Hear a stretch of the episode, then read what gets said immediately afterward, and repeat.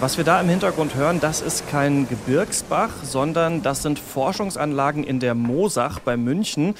Dort versuchen Forscherinnen und Forscher nämlich herauszufinden, wie gefährlich verschiedene Wasserkraftanlagen für Fische werden können und damit eben auch für die Biodiversität. Fische gegen Wasserkraft, das ist nur ein Streitpunkt des Themas Naturschutz versus Klimaschutz und das ist heute unser Thema. Mission Energiewende, der Detektor FM Podcast zum Klimawandel und neuen Energielösungen in Deutschland. Eine Kooperation mit dem Ökostromanbieter Lichtblick und dem WWF.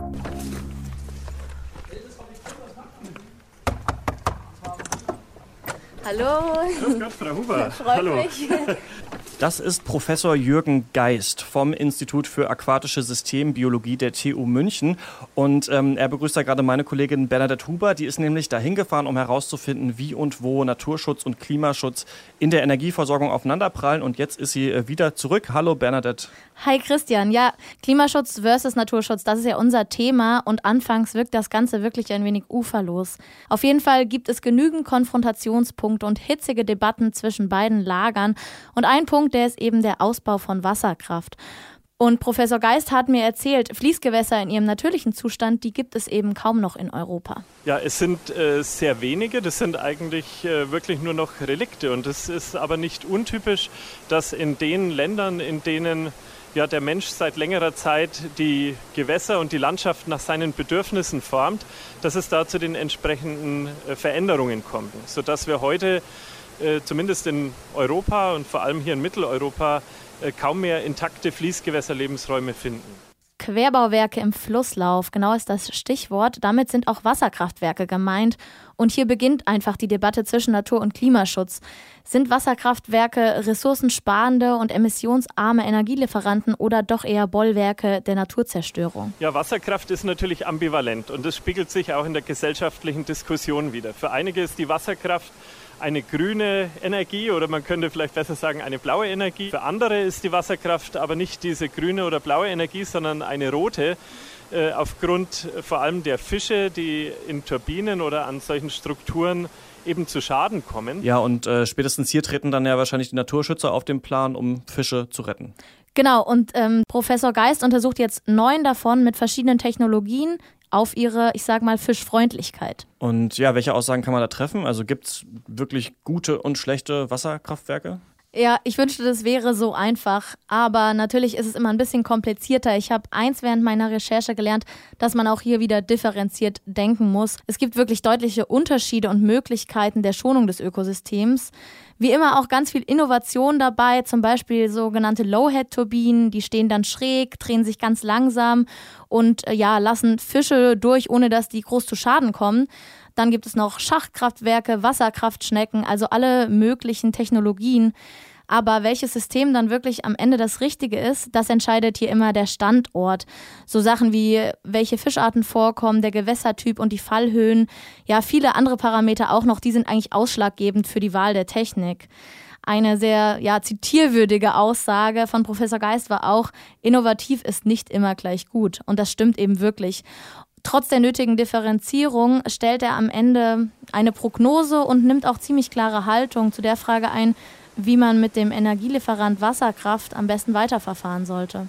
Äh, ich denke, dass wenn man das ähm, einfach mal von der realistischen Situation hier betrachtet in Deutschland, dann sind die Potenziale der Wasserkraft ja weitgehend genutzt. Von daher kann man natürlich nun eine Extremposition vertreten und äh, fordern, dass flächendeckend wegen des schlechten Zustands der Gewässer die Wasserkraft äh, überall zurückgebaut wird. Das ist eine Illusion, der man sich aus meiner Sicht auch nicht hingeben braucht, sondern sie ist ein wichtiger Bestandteil in dem Energiemix und sie ist auch ein wichtiger Bestandteil, wenn man in Richtung regenerativer Energieerzeugung denkt. Auch keine der anderen regenerativen Energieträger äh, und Formen der Energieerzeugung sind ohne negative Wirkungen. Das ist immer so. Jede Technologie hat auch Schattenseiten.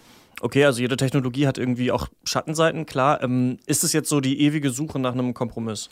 Ja, ich hoffe nicht, denn eine Aussage ist ja zumindest schon mal, dass man sagt, umweltfreundlicher Umbau der bestehenden Wasserkraftwerke ist äh, richtig und wichtig, aber eben kein Ausbau in unberührte Gewässer. Und das Ökosystem Fließgewässer, das muss in jedem Fall geschützt werden. Wasserkraft ist ja jetzt eine Sache. Es gibt ja aber noch andere Energieerzeugungsmöglichkeiten, von denen man auch sagt, dass sie die Biodiversität bedrohen können. Eine Sache, die man immer wieder hört, ähm, sind, ähm, dass Windräder gefährlich werden können für die heimischen Vögel. Ja, genau. Das Thema Windkraft, das war auch nach kurzer Zeit ganz oben auf meiner Agenda, als ich dieses Thema bearbeitet habe. Immerhin entstehen 45 Prozent der erneuerbaren Energien aus diesem Sektor. Und zusammen mit Solarenergie ist Windkraft auch die Energie mit dem größten Wachstumspotenzial, so sagt man.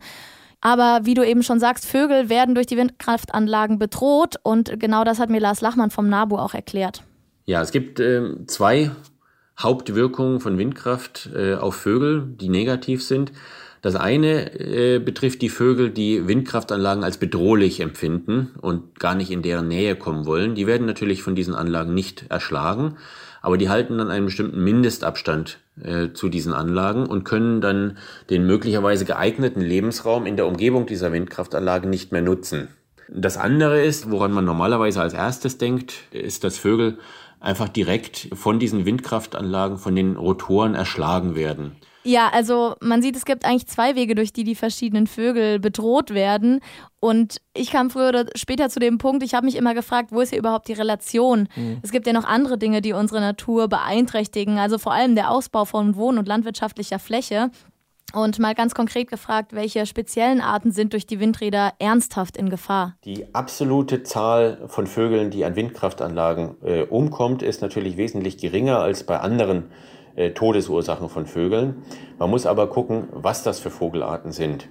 Also man könnte jetzt mal grob annehmen, dass äh, jedes Jahr an Windkraftanlagen in Deutschland vielleicht 100.000 oder 200.000 Vögel umkommen. Wenn man das vergleicht mit Vögeln, die zum Beispiel durch Katzen getötet werden. Das sind 30 bis 100 Millionen pro Jahr. Und an Fensterscheiben umkommen, das ist auch etwa die gleiche Größenordnung wie bei Katzen. Dann ist das bei der Windkraft natürlich in absoluten Zahlen eine relativ geringe Zahl.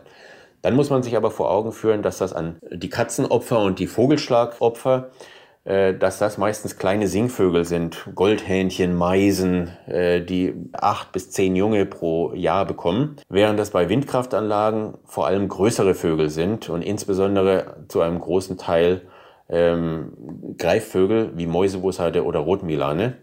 Und diese Arten sind natürlich wesentlich seltener und ein einzelnes Todesopfer hat dann natürlich eine wesentlich größere Auswirkung auf die Population der betroffenen Art. Ja, und dann liest man ja auch immer wieder von Fledermäusen, also dass die auch unter Windkraftanlagen leiden. Gibt es denn da alternative Technologien? Also bei Wasserkraft haben wir ja schon gehört, werden da unterschiedliche Sachen getestet. Da gibt es äh, mehrere Möglichkeiten. Gibt es sowas auch ähm, bei Windkraft, also so eine Art ja auch wieder Kompromiss zwischen Natur und Klimaschutz? Ja, das ist ganz interessant, weil hier eben die Anlagen die Anlagen sind und da kommt es eher darauf hin, wo man die hinpflanzt, sage ich mal. Ähm, bei diesem Thema ist die Standortwahl einfach besonders wichtig, denn 90 Prozent der Schadensvermeidung, die funktionieren eben dann, wenn man in der Planung ja diese simple Standortauswahl beachtet. Zusätzlich gibt es auch noch Vermeidungsmaßnahmen, zum Beispiel kann man die Windräder zu bestimmten Zeiten abschalten. Vor allem, du hast gerade die Fledermäuse erwähnt, da funktioniert das ganz gut, es ist eben nachts abzuschalten, aber zum Beispiel auch bei Kranichen, einfach aufgrund der ja, sehr spezifischen Flugzeiten. Das bedeutet aber natürlich auch immer einen wirtschaftlichen Verlust für die Betreiber. Also relativ komplexe Sache, aber ähm, da gibt es schon Kompromisse und man kann das irgendwie planen. Ja, genau. Windkraft und Wasserkraft, die stehen eben hier beispielhaft für viele Konfrontationspunkte zwischen konkreten und lokalen Zielen der Biodiversität, also von den Naturschützern, und den eher etwas abstrakteren, globaleren Problemen, die eben die Klimaschützer ansprechen. Doch so sehr sich eben Naturschutz und Klimaschutz in konkreten Baumaßnahmen uneinig sind, ja, und hier schließt sich irgendwie der Kreis. Langfristig gedacht kann der eine eben doch nicht ohne den anderen. Der Klimawandel bedroht natürlich auf längere Zeit ebenfalls die Artenvielfalt. Das weiß auch der Biologe Professor Josef Settele vom Helmholtz Zentrum für Umweltforschung, der genau an den Auswirkungen eben dieses langfristigen Klimawandels forscht. Ja, wir sehen, dass äh, viele Arten zurückgehen, was äh, eine Wirkung von Klimawandel ist. Ist das jetzt unbedingt direkt negativ immer zu bewerten oder nicht? Ja, das ist äh, von Fall zu Fall sehr verschieden. Ich meine, wir haben zum Teil ja auch Arten, die dazukommen aus dem Süden, die aus dem Süden sich zurückziehen und bei uns heimisch werden. Die kompensieren ein bisschen den anderen Verlust und je nachdem, welche Funktion die Arten haben, kann es natürlich äh, neutral sein oder negativ, je nachdem. Ja, es steht einfach außer Frage, dass wenn wir erneuerbare Energien wollen und dementsprechend auch ja immer weiter Windräder oder Wasserkraftanlagen bauen, dann bedrohen die eben den Lebensraum auch hier von unseren heimischen Arten. Und Am Ende ist es aber so, dass sich alle gar nicht unbedingt widersprechen, sowohl meine Gesprächspartner als damit eben auch Natur- und Klimaschützer. Es heißt einfach immer langfristig zu denken. A, also der Klimawandel, der wirkt sich auf unser Ökosystem aus.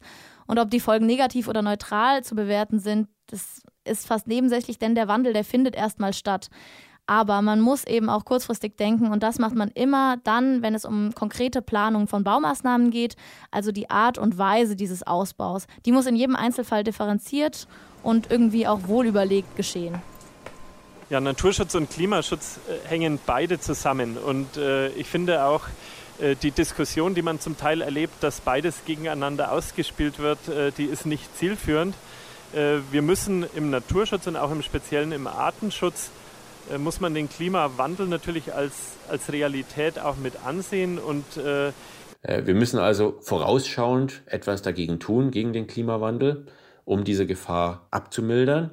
Gleichzeitig müssen wir aber darauf achten, dass das, was wir tun, um den Klimawandel äh, abzuschwächen, also den Ausbau erneuerbarer Energien, nicht jetzt schon zu den Problemen führt, die wir eigentlich in der Zukunft vermeiden wollen, nämlich äh, zu dem Rückgang von Biodiversität, von Vögeln oder von Fledermäusen. Also Naturschutz und Klimaschutz können kollidieren, brauchen sich am Ende aber doch gegenseitig. Bernadette Huber hat das für uns recherchiert. Dankeschön. Ja, gerne. In der nächsten Folge von Mission Energiewende schauen wir dann in die Lausitz, denn meine Kollegin Eva Morlang schaut sich dort an, wie der Strukturwandel aussehen könnte. Falls Sie diese Folge nicht verpassen wollen, dann können Sie diesen Podcast überall abonnieren, wo es Podcasts gibt, zum Beispiel auf dieser oder auf Spotify oder auch auf Apple Podcasts. Ich bin Christian Eichler. Bis nächste Woche. Mission Energiewende, der Detektor FM Podcast zum Klimawandel und neuen Energielösungen in Deutschland. Eine Kooperation mit dem Ökostromanbieter Lichtblick und dem WWF.